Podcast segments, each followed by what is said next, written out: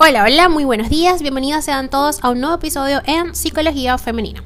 Para quienes son nuevos por acá, mi nombre es Isneikar Blanco, soy psicólogo clínico y me especializo en la atención a mujeres, trabajando en lo que es el empoderamiento, el crecimiento personal y la autogestión emocional.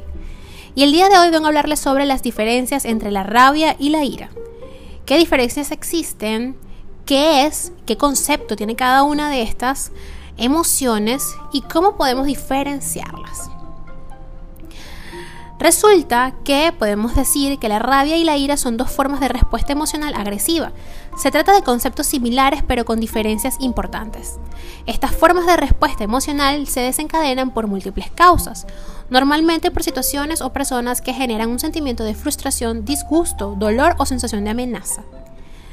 Como veremos en este episodio, no es lo mismo sentir ira que sentir rabia, o manifestar ira que manifestar rabia. A grandes rasgos podríamos decir que la rabia es la expresión de la ira, una emoción mucho más profunda y a veces también más dañina. Según la Real Academia Española, se define la rabia como ira, enojo, enfado grande. Y en el caso de la ira, la define como un sentimiento de indignación que causa enojo o como apetito o deseo de venganza. Si lo vemos de esta manera, resultan muy similares ambos conceptos. Sin embargo, hay una gran diferencia entre ellos. Mientras que la ira se trata de una emoción que nace como resultado de estar molestos o irritados por algo, podemos decir que la rabia es una ira violenta e incontrolable, que a menudo se acompaña de acciones físicas violentas. El concepto. Cuando hablamos de la ira nos referimos a un sentimiento de disgusto e, y beligerancia, que nace por un determinado mal. En cambio, la rabia es la manifestación última de la ira extrema, es su expresión.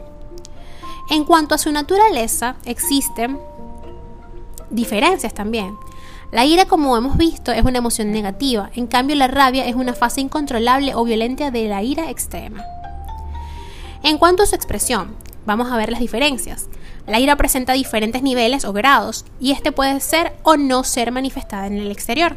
En cambio, la rabia es la manifestación última de la ira, es decir, siempre hay una exteriorización de ella, hay una expresión física, hay un cambio corporal que brota dentro de la persona.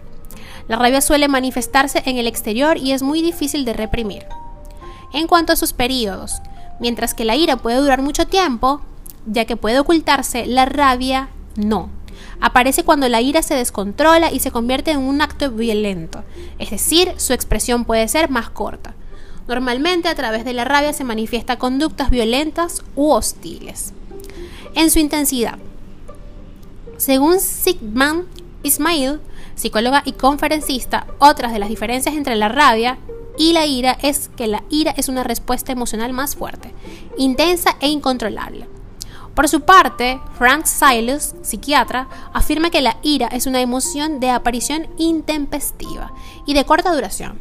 Es la máxima expresión de la agresividad. Citándolo a este psiquiatra, dice que una emoción asociada a la ira es el miedo, el cual se manifiesta primero. Ahora bien, ¿cómo es la manifestación corporal de ambas?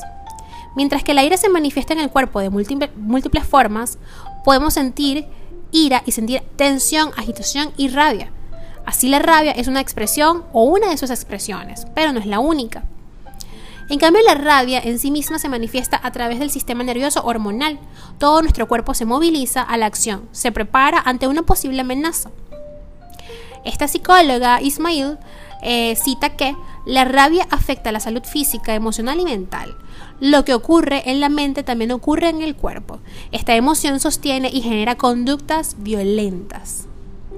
No es lo mismo sentir rabia que ira. Hay una gran diferencia. La ira es una emoción que nace muy dentro y que aparece cuando alguna situación nos perturba emocionalmente, nos enfada, nos indigna o nos daña. La ira, como cualquier otra emoción, es lícita y muy comprensible en algunos casos. Es por ello que cuando hablamos de emociones no se trata tanto de emociones positivas o negativas, sino de emociones que cumplen una determinada función. Es normal, por ejemplo, sentir ira cuando vemos injusticias. ¿Qué ocurre?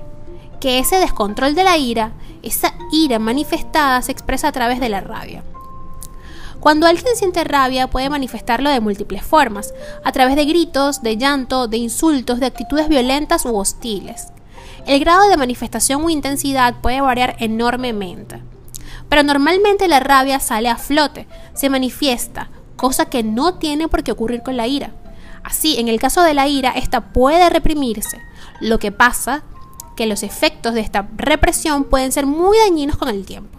La ira por su parte se manifiesta de forma muy diversa, con tristeza profunda, malestar, sufrimiento, enfado.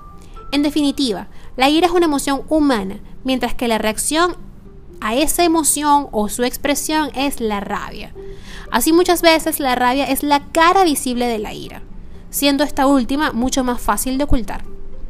Aprender a gestionar la rabia no es fácil, porque la ira es un sentimiento frecuente y no nos enseñan a hacerlo. Sin embargo, con la ayuda adecuada es posible. Así que recuerda que siempre estoy acá para acompañarte en ese proceso de reconocimiento y de autorregulación emocional. Hasta acá el episodio de hoy, espero que lo hayas disfrutado. Si ha sido así, por favor déjamelo saber a través de mis redes sociales. En Instagram y Twitter como Plenitud 11 y en Facebook como psicóloga y Blanco. También en TikTok igual el mismo usuario, psicóloga y Blanco.